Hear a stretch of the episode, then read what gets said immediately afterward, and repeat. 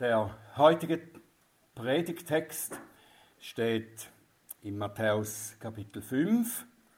Es ist die letzte der Seligpreisungen. Wir lesen für den Zusammenhang ab Vers 3 aus Matthäus 5. Matthäus 5, Vers 3 bis und mit Vers 12. Das ist das Wort Gottes. Glückselig die Armen im Geist, denn ihrer ist das Reich der Himmel. Glückselig die Trauernden, denn sie werden getröstet werden. Glückselig die Sanftmütigen, denn sie werden das Land erben. Glückselig die nach der Gerechtigkeit hungern und dürsten, denn sie werden gesättigt werden. Glückselig die Barmherzigen, denn ihnen wird Barmherzigkeit widerfahren. Glückselig die reinen Herzen sind, denn sie werden Gott schauen. Glückselig die Friedensstifter, denn sie werden Söhne Gottes heißen. Glückselig die um Gerechtigkeit willen Verfolgten, denn ihrer ist das Königreich der Himmel. Glückselig seid ihr, wenn sie euch schmähen und verfolgen und alles Böse lügnerisch gegen euch reden werden, um meinetwillen. Freut euch und jubelt, denn euer Lohn ist groß in den Himmeln. Denn ebenso haben die Propheten, sie die Propheten verfolgt, die vor euch waren. Himmlischer Vater, hab Dank für dein wunderbares Wort, hab Dank, dass du zu uns sprichst und dass du uns lehrst dadurch. Wir bitten dich um Aufmerksamkeit unseres Herzens. Hilf, dass wir verstehen, was du uns zu sagen hast hier. Und öffne du meine Lippen, dass sie deinen Ruhm und deine Herrlichkeit verkünden. Amen.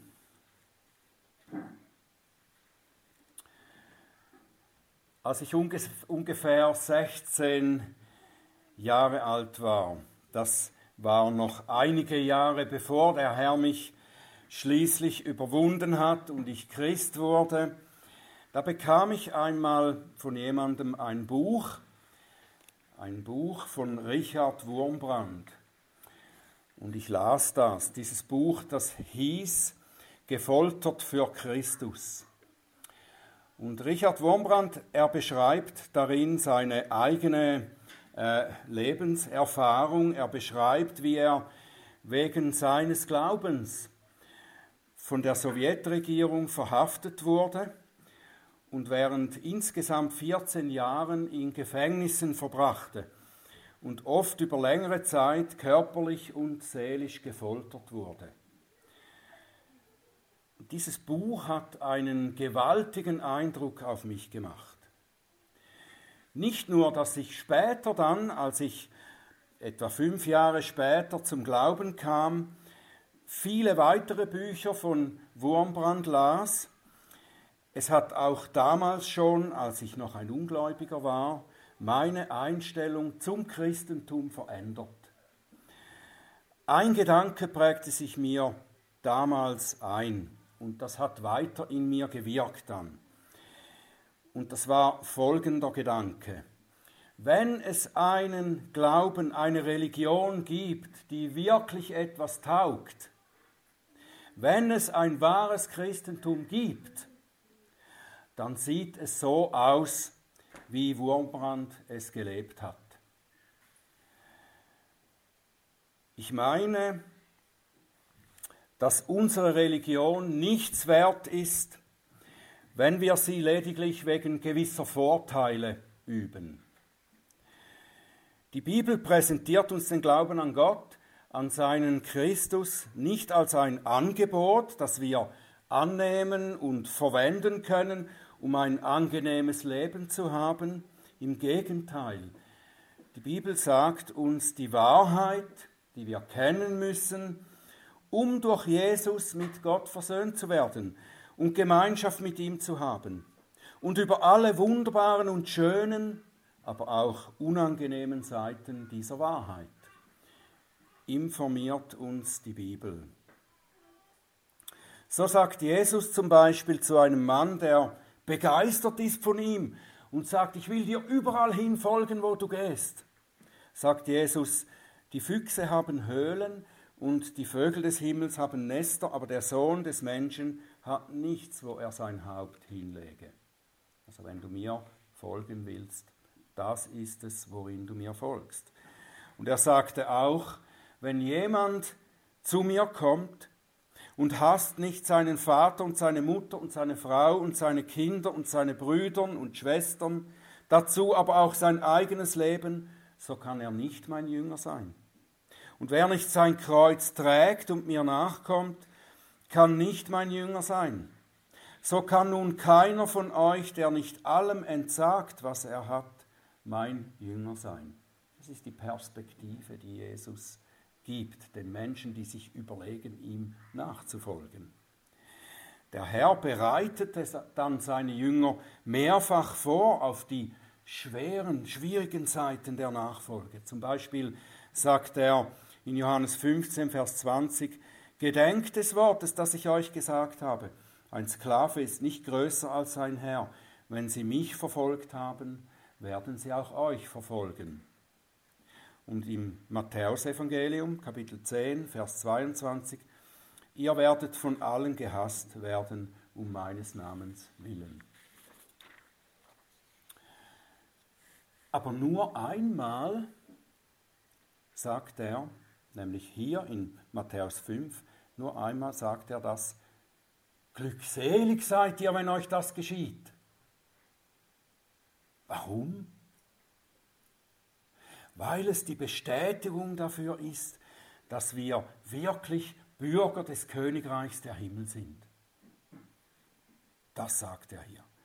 Und damit wird noch einmal klar, dass die Seligpreisungen untrennbar zusammengehören.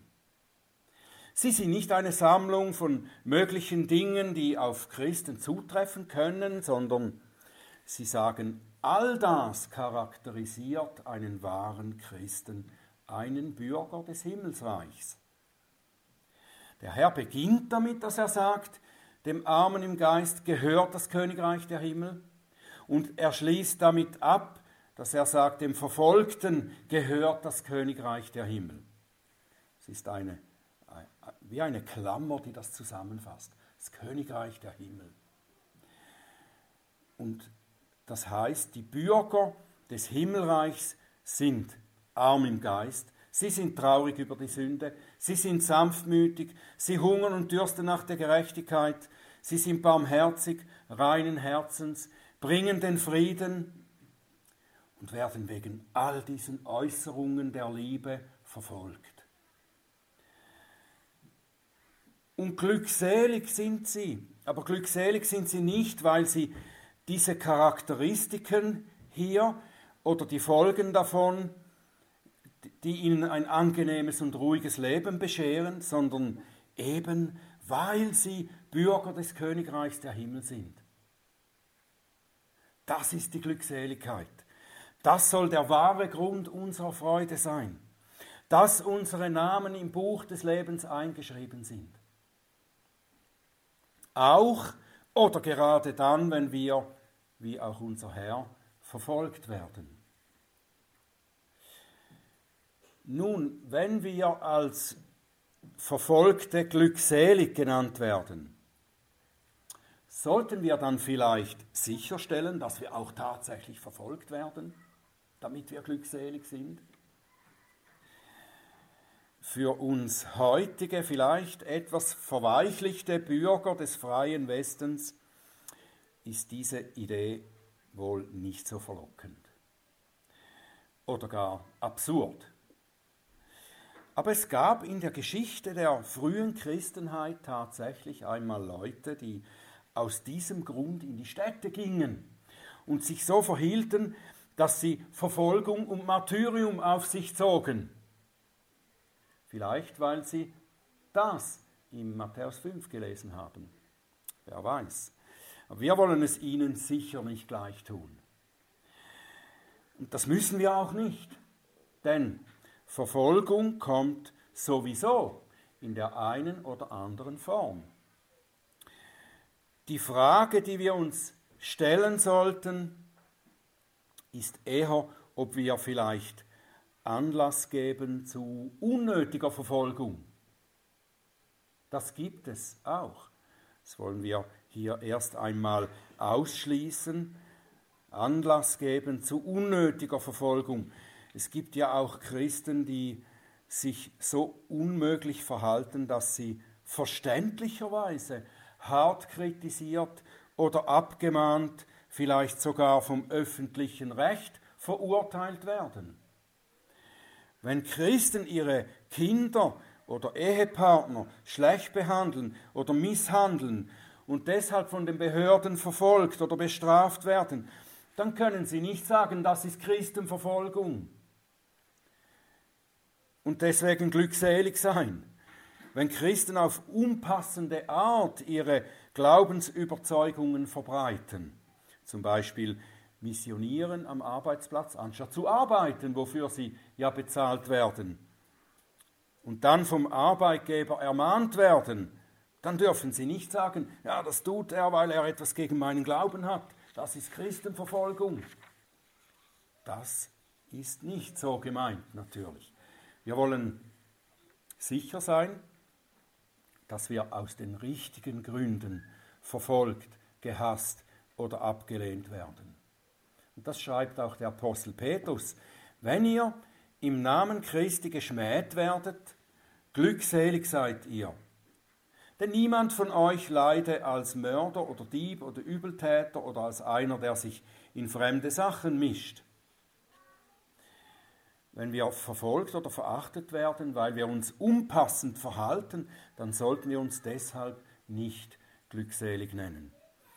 Nur in einer Situation dürfen wir sagen, dass wir wegen unseres Glaubens verfolgt werden, dass wir deshalb gehasst werden, weil wir Christen sind.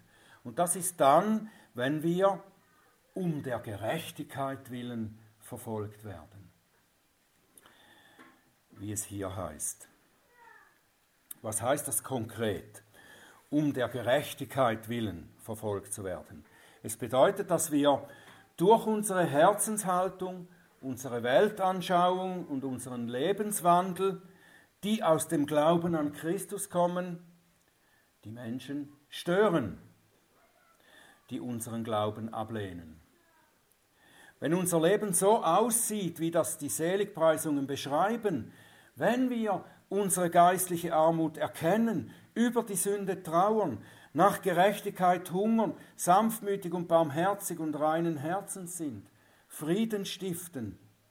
Mit anderen Worten, wenn unser Leben und Reden dem des Herrn Jesus gleicht, dann ist das ein Affront für die Welt, eine Provokation für die Welt. Unser Leben ist dann sozusagen eine wandelnde Anklage für die Menschen, die nicht unsere Art von Gerechtigkeit suchen. Der Apostel Petrus schreibt noch mehr darüber. Er beschreibt das so, das befremdet sie, dass ihr nicht mitlauft in denselben heillosen Schlamm und darum lästern sie. Die Welt mag die Christen eigentlich, aber nur so lange, wie sie nette Menschen sind, die allen Gutes tun, was sie natürlich auch sollten, die äh, soziale Werke unterstützen, niemanden herausfordern und so weiter. Solange liebt eigentlich die Welt die Christen.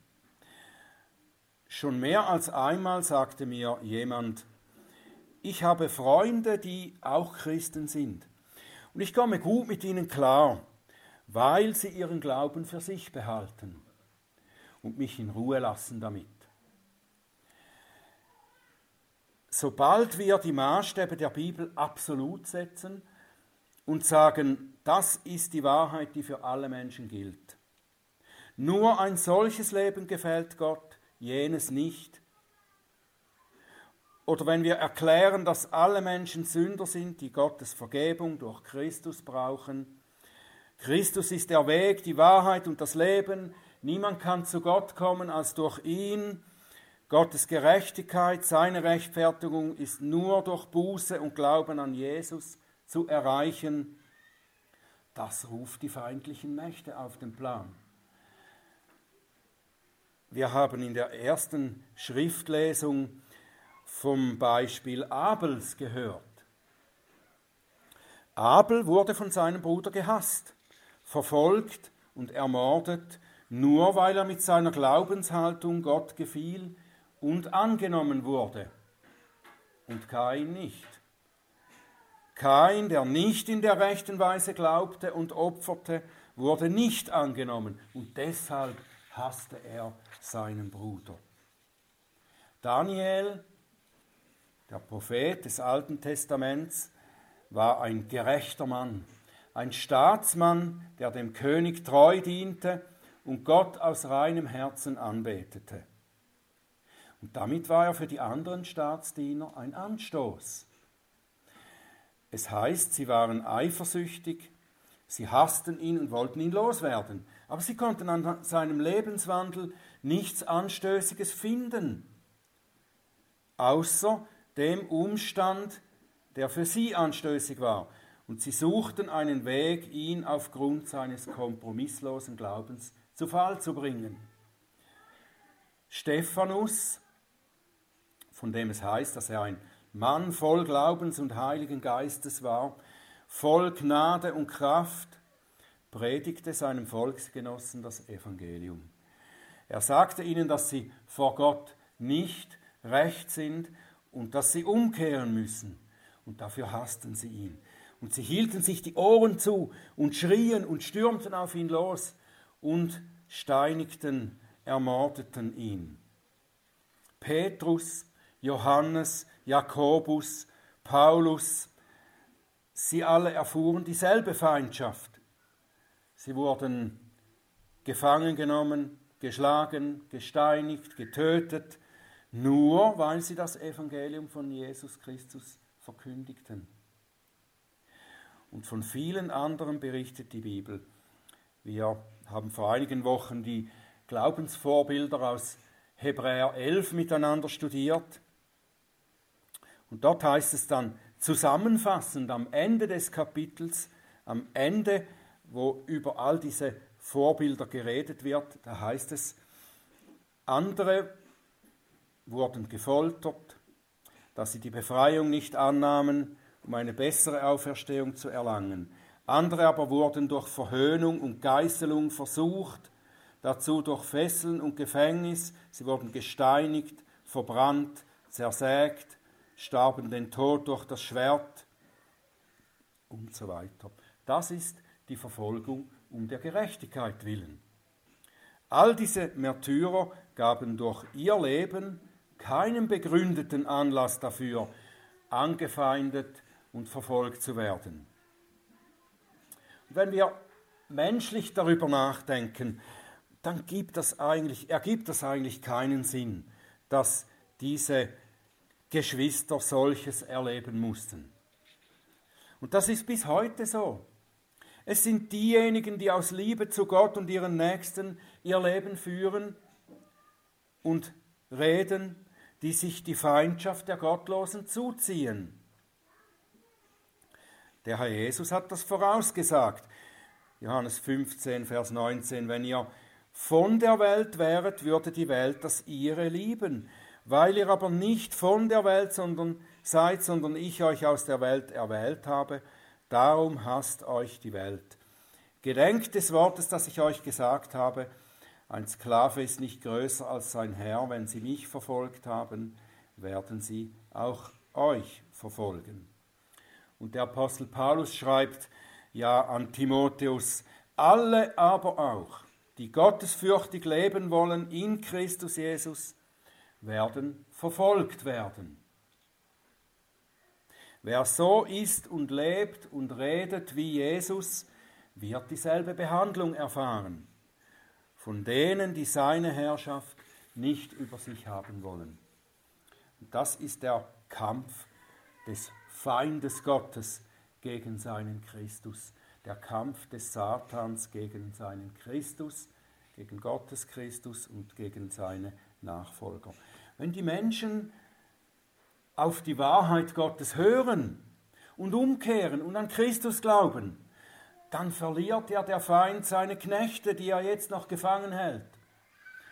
Und darum facht er ihren Hass an und versucht auf diese Weise Gottes Diener einzuschüchtern und sie zum Schweigen zu bringen. Und es scheint, dass er damit ziemlich erfolgreich ist. Aber eigentlich können wir sagen, es scheint nur so. Es scheint nur so. Wenn wir genau hinsehen, dann können wir erkennen, dass gerade in Ländern, wo man versucht, die Christen zurückzudrängen, die Kirche und den Glauben auszulöschen, sehen wir, dass dort die Kirchen sogar noch mehr wachsen. Auch hierzulande, wo die Verfolgung ja mehr, noch mehr auf verborgene Weise geschieht, schleichend, durch Beeinflussung der Kultur, der Weltanschauungen, der Schulen und des Bildungswesens, da kann der Glaube an Christus auch nicht ausgelöscht werden. Schauen wir in die Geschichte. Jesus hat zwölf Männer erwählt. Nur zwölf Männer aus der ganzen Bevölkerung der Welt, die sein Heil in die Welt hinaus bringen sollten, verkündigen sollten. Angefangen in Jerusalem, Judäa, Samarien, dann im ganzen römischen Reich, in die ganze Welt hinaus. Und diese zwölf wurden fast alle umgebracht. Und nichtsdestotrotz wurde seit damals das Evangelium in die ganze Welt verbreitet. Millionen und Abermillionen sind gerettet worden. Die Kirche Christi ist eine unzählbare Schar. Und es ist noch nicht zu Ende. Jeder, der dazu bestimmt ist, wird gerettet werden. Und das ist der eigentliche Grund für unsere Glückseligkeit.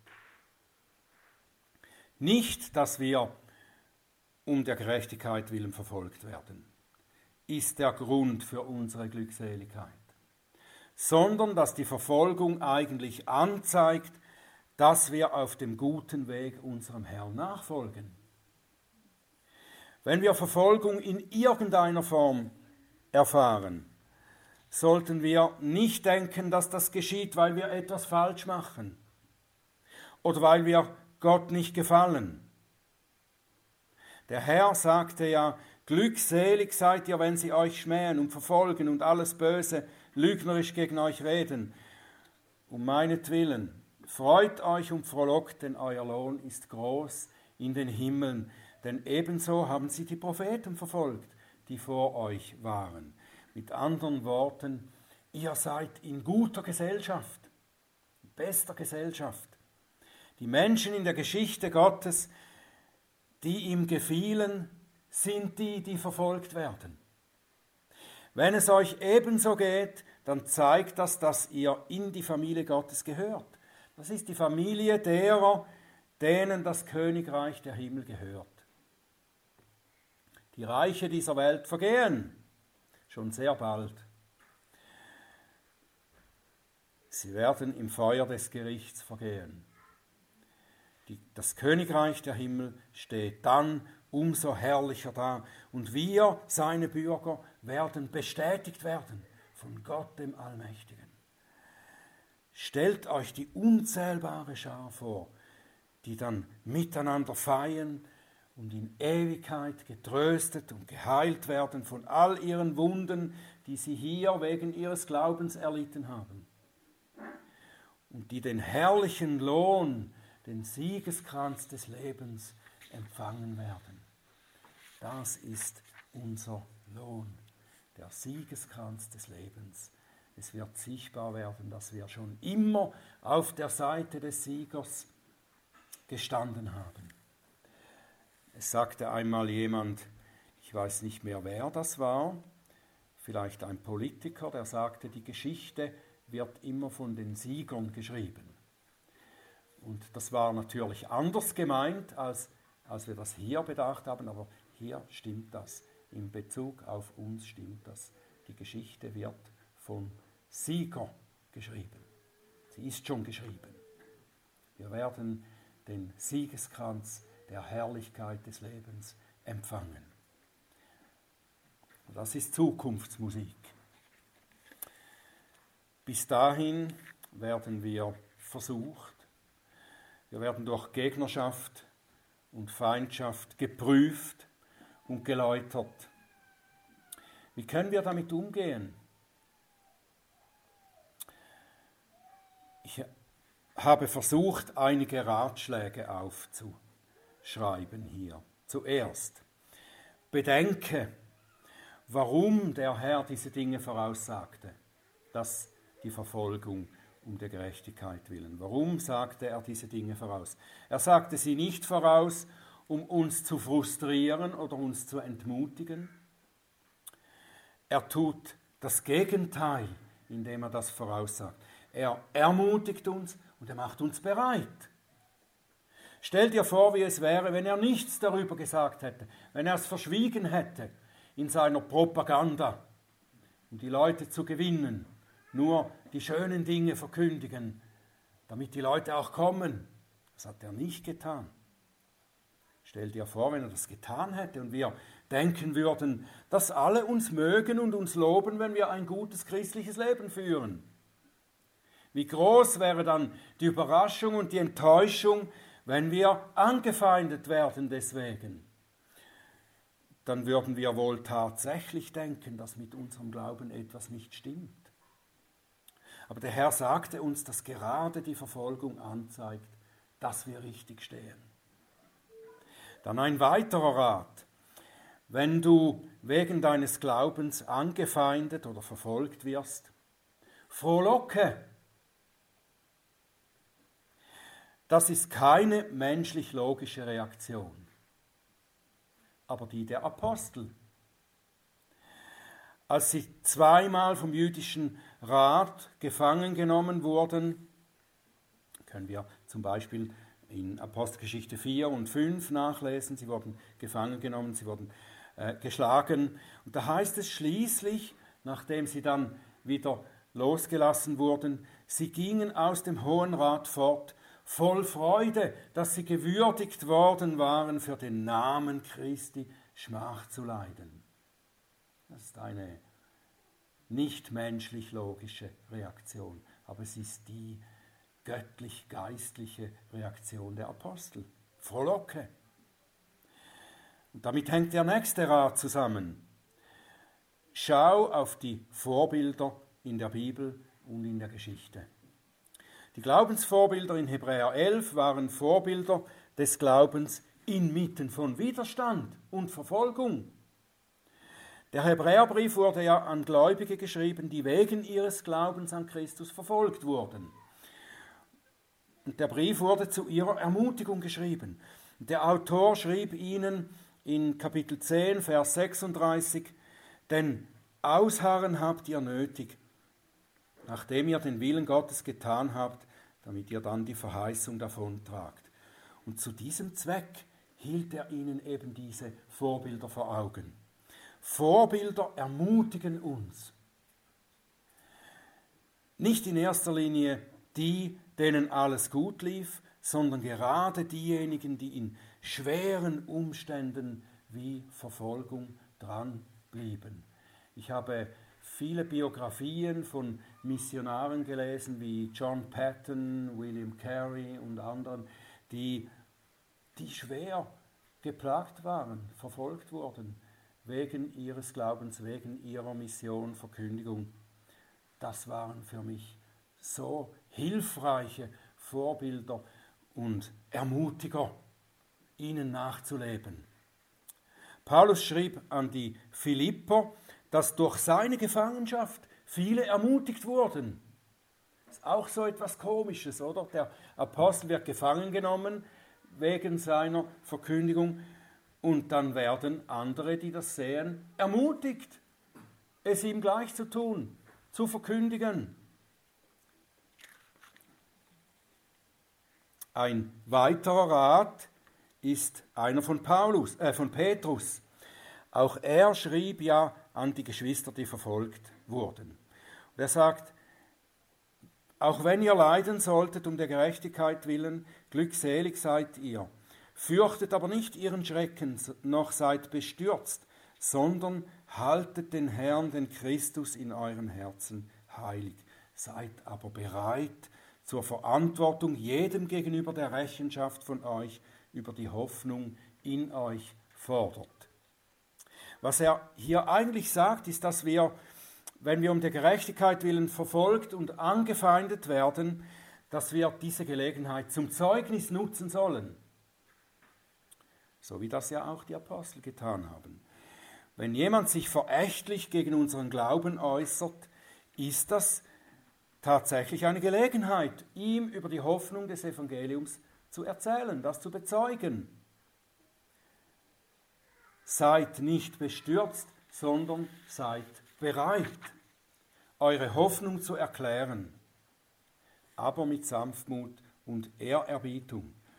Das ist der schwierige Teil, nicht wahr?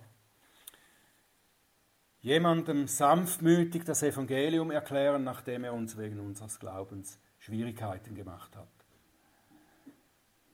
Aber der Heilige Geist wird uns dabei helfen.